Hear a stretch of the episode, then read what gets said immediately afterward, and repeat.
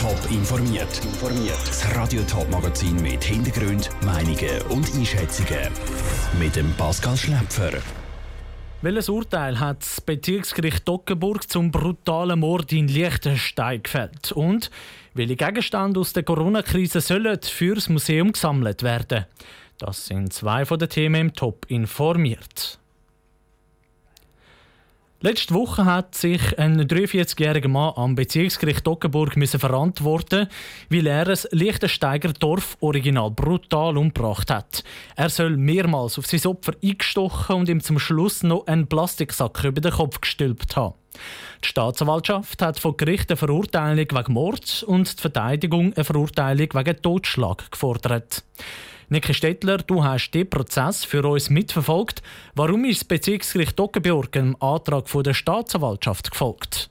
Das Gericht hat die Tat als Mord eingestuft, weil der Täter eben besonders skrupellos war. Äh, die Tatsache, dass er mehrmals mit einem Messer und auch anderen Gegenständen auf sein Opfer eingestochen hat, zeige, dass er seine Tat konsequent durchziehen Und unter diesen Umständen kommt das Gericht dann eben zum Mord und nicht zu Totschlag. Das Gericht gibt da also der Staatsanwaltschaft Recht. Trotzdem verurteilt das Gericht den Täter jetzt zu 14 Jahren Gefängnis und nicht, wie die Staatsanwaltschaft gefordert hat, zu 15,5 Jahren. Mit welcher Begründung? Da gibt es mehrere Gründe. Zum einen haltet das Gericht dem Täter zu gut, dass er seine Tat von Anfang an gestanden hat. Zum anderen sei er von den Medien schon vorverurteilt worden. Gewisse Boulevardmedien haben ihn im Vorfeld von dem Prozess eben schon als Monster zum Beispiel bezeichnet. Dazu kommt, dass sich das Verfahren unter anderem auch wegen dem Coronavirus sehr in die Länge gezogen hat. Der Beschuldigte hat sich ja auch noch müssen wegen Raub verantworten. Er hat dem Opfer nach der Tat Wertsachen und Bargeld geklaut und ist auf Thailand geflüchtet. Was hat das Kreisgericht da entschieden? Ja, sie haben das als Diebstahl und eben nicht als Raub eingestuft. Äh, sie schreiben in der Begründung, der Täter hätte das Opfer eben nicht umgebracht, um ihn auszurauben, sondern er hätte nach der Tat einfach Geld für die Flucht gebraucht. Und darum ist es eben kein Raub, sondern in Anführungszeichen nur äh, Diebstahl. Danke, Niki Stettler, für die Zusammenfassung. Das Urteil das ist noch nicht rechtskräftig. Die Verteidigung und der Anklagte können in den nächsten zehn Tagen noch Berufung einlegen. Der Direktor hat sich mit Steuergeldern einen dicken BMW gekauft. Sie haben Laufvögel, also Emus, gehalten und eine eigene Wellness-Oase. Die Rede ist von der Entsorgung und Recycling Zürich, kurz ERZ. All diese Verfehlungen und noch mehr haben sich bei der Dienstabteilung der Stadt gehäuft. Jetzt sind aber die meisten geklärt. Selin Greising. Unter dem Ex-Direktor Urs Pauli ist so einiges passiert und falsch gelaufen. Die Verantwortlichen vom ERZ haben sich nämlich immer mehr als eine eigenständige Firma gesehen, fasst der Stadtrat Richard Wolf zusammen. Das ERZ hat sich natürlich in den, in den letzten 20 Jahren in eine Richtung entwickelt, wo man sich selber als, als unabhängiger Betrieb verstanden hat, wo sich immer mehr entfernt hat von den Regeln und von den Gesetzen, die innerhalb von der Stadtverwaltung gelten und sich äh, zu viel Freiheiten aus genommen hat in der Geschäftsführung. Die Verantwortlichen vom ERZ haben die Aufarbeitungen in vier Dimensionen gegliedert, um einen besseren Überblick über all die Verfehlungen überzukommen.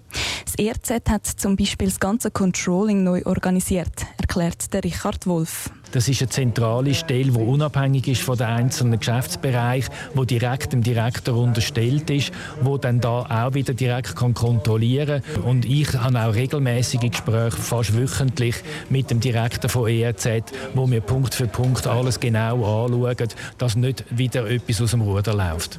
Für Schlagzeilen haben aber auch zum Beispiel die EMUS oder das Oldtimer Museum vom ERZ gesorgt. Die drei EMUS haben mittlerweile ein neues Zuhause gefunden. Oldtimer-Sammlung vom ERZ wird dann im Herbst versteigert. Zellinger Reising hat berichtet. Über die strafrechtlichen Untersuchungen gegen mehrere Personen bei Entsorgung und Recycling Zürich ist noch nichts bekannt. Auch der Schlussbericht von der Parlamentarischen Untersuchungskommission ist noch nicht ganz fertig. Ganz aufgearbeitet ist die Affäre rund um die RZ also noch nicht. Wegwerf-Hygienemasken landen immer häufiger in der Natur statt im Kübel. Die Plakate mit dem Schriftzug «Bleiben Sie zu Hause» nimmt man schon gar nicht mehr recht wahr, weil die Schweiz zeitweise regelrecht zugepflastert war. Und das Desinfektionsmittel vor dem Laden löst beim einen oder anderen schon fast einen Brechreiz aus. Die Corona-Krise hängt den Leuten langsam aber sicher so richtig zu den Ohren raus. Aber in ein paar Jahrzehnten ist die Corona-Krise nur noch eine Sache aus den Geschichtsbüchern. Desinfektionsmittel und Gesichtsmasken sind dann nicht mehr wie heute omnipräsent, sondern haben wahrscheinlich Seltenheitswert. Und genau darum sammelt das Historische Museum Thurgau solche Gegenstände aus der Corona-Krise, die heutzutage völlig alltäglich sind, aber wo in ein paar Jahrzehnten gut und gern könnten im Museum stehen. Sarah Frateroli hat mit Petra Hornung vom Historischen Museum Thurgau über die Corona-Sammlung geredet. Ja, die Corona-Pandemie, das ist etwas, wo wir die Geschichtsbücher eingehen. Und bei uns geht es jetzt darum, zum jetzt zu sammeln, bevor die Sachen vernichtet werden oder verloren gehen.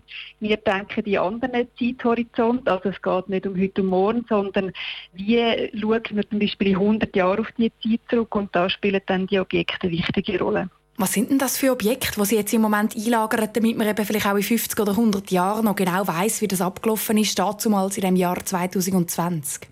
Das sind einerseits Sachen, die erzählen über die Hygienevorschriften und Abstandsregeln, die man einhalten muss, wie Plakate im öffentlichen Raum, im öffentlichen Verkehr. Dann sind es aber auch Flyer und Plakate von abgesagten Veranstaltungen, wo auch etwas darüber erzählen, wie plötzlich die Geschichte andere Wendung genommen hat selber gemachte Desinfektionsmittel von Apotheken in Thurgau. Dann haben wir Masken aus Amriswil, also Hygienemasken made in Thurgau. Und nochmal ein anderer Aspekt sind Bastelsachen von Kindern, also Kindersicht auf die Zeit. Wie haben die Kinder die außergewöhnliche Situation wahrgenommen und verarbeitet?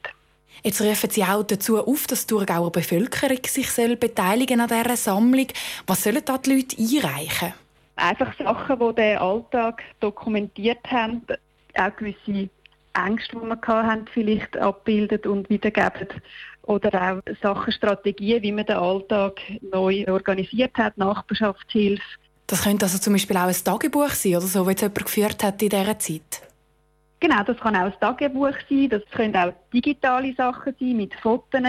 Wir haben zum Beispiel auch aufgenommen aus einem Frauenfelder Beck ein Kit mit Spitzbubenanleitungen für Kinder, also auch Sachen, die Familien die machen können um sich Zeit zu vertreiben. Also wirklich ganz, ganz weite Bandbreite. Die Petra Hornung vom Historischen Museum Thurgau im Gespräch mit Sarah Frattaroli. Die Gegenstände aus der Corona-Krise werden jetzt in einem Depot vom Historischen Museum eingelagert.